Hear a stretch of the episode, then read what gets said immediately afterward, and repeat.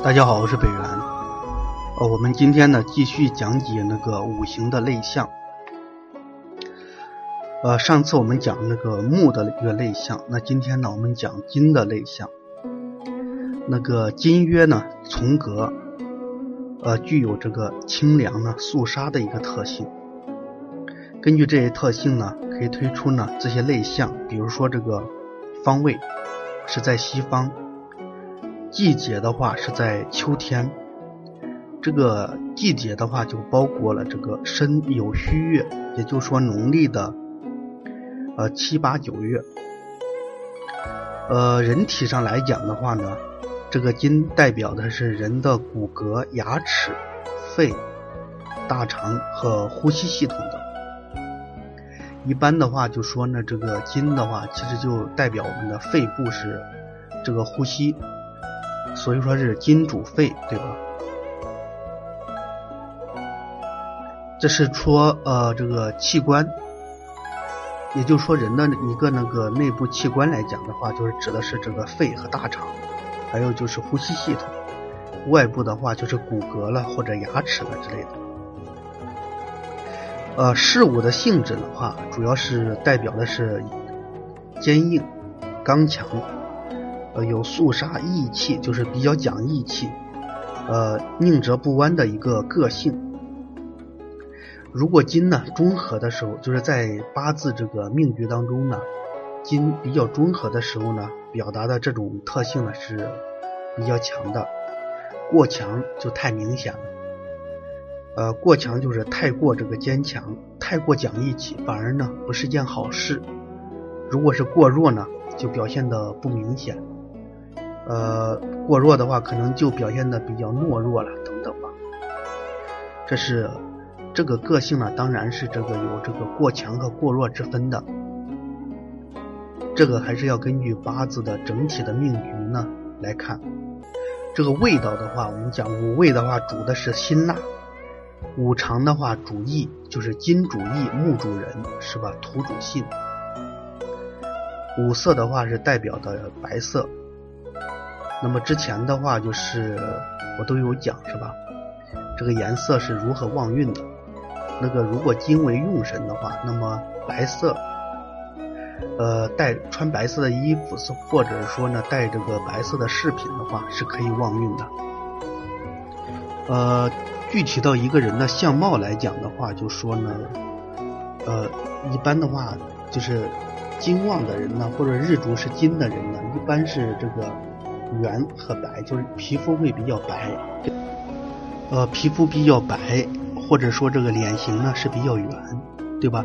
这是就说呢，呃，五行呢对一个人的相貌的一个影响，或者是说呢，如果如何通过这个五行呢看一个人的一个相貌？当然了，在这里我们只是那个简单的讲解一下，将来呢我们进行八字的这个论断的时候呢。断相貌了等等很多问题的话，我们再详细的讲。呃，数字的话就是四和九，也就是说呢，四和九的话是吉数，对于那个金为用神的人。六神来讲的话，是代表的是白虎，因为六神白虎是属金嘛。呃，吉的时候呢，就是主这个凶猛、勇敢，或者是五官。比较凶的时候代表什么呢？代表血光、伤灾、病痛或者是野蛮等等。什么是吉，什么是凶呢？就是为用神和忌神这样来划分的。这是这个金。那个火的话，火曰什么？炎上，具有这个光明、发热、向上的特性。根据这些那个特性呢，可以推算出呢，呃，以下这些类象。方位呢是在南方。季节的话是指的夏季，就是四五未月，也就是四农历的四月份、五月份和六月份。人体的话代表的是眼目、呃咽喉、小肠和心脏系统。那个事物的性质的话，就是具有一个热烈之象，就是炎上热烈之象，主之代表一个人的文明、礼貌、呃谦逊这样的一个。就是特性性格，另外呢也代表什么光明之意，如果火呢是在一个命局当中处于中和的状态的话，就是表现的会比较有礼貌，比较讲文明，为人呢比较谦虚、和善，并且心态呢比较阳光。呃，过强或者过弱的话，在这方面呢表现的都是不一样的。过强就是太过，表现的过分了，对吧？过弱的话，那就表现的不明显。呃，五味的话主的是苦。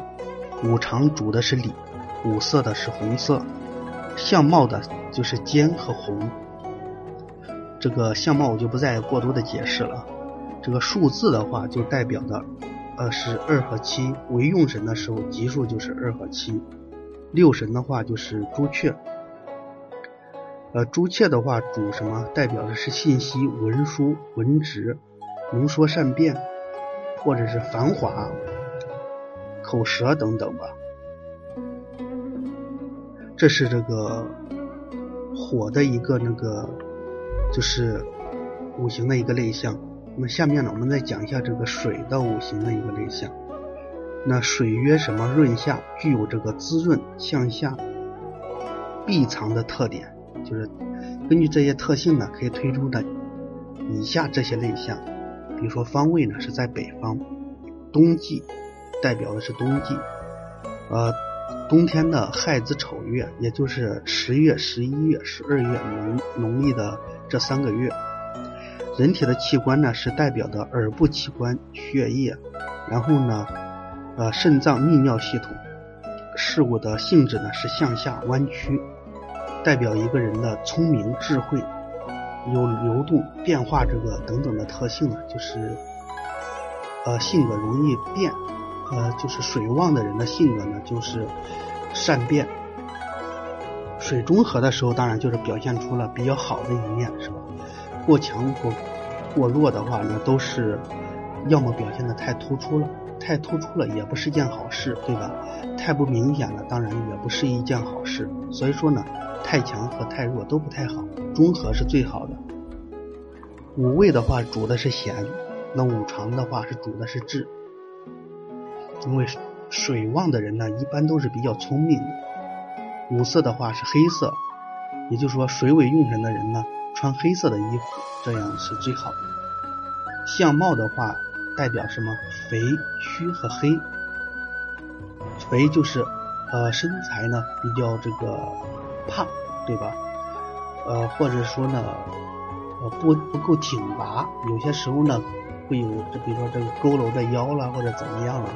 有这样的一个特性，呃，颜色的话，就是皮肤呢会比较黑一点。数字的话代是那个一六，呃，六神的话是玄武。那玄武的话是代表的是外财、狡猾、聪明、潇洒、暧昧、外遇、吃喝嫖赌等等。呃，这个就是说那个是水的一个类象。呃，今天呢，我们就讲这个金，然后火、水这三个五行的一个类象。呃，大家呢好好去理解和记忆一下，这个是非常重要的。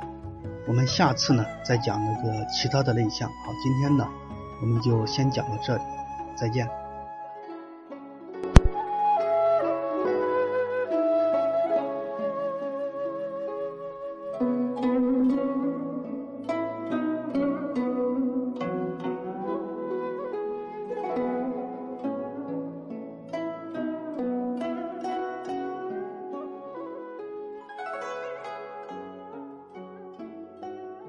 另外，如果大家对传统国学文化有兴趣，想更好的规划一下自己的未来，或者想跟我探讨一下这方面的问题啊，都欢迎关注一下我的微信公众号“周易面相大叔”，其中“叔”是叔叔阿姨的那个“叔”，是蓝色背景的太极头像的那个公众号，千万不要加错了啊！另外，我的新浪微博也叫“周易面相大叔”，也是蓝色的太极头像，大家也可以关注一下。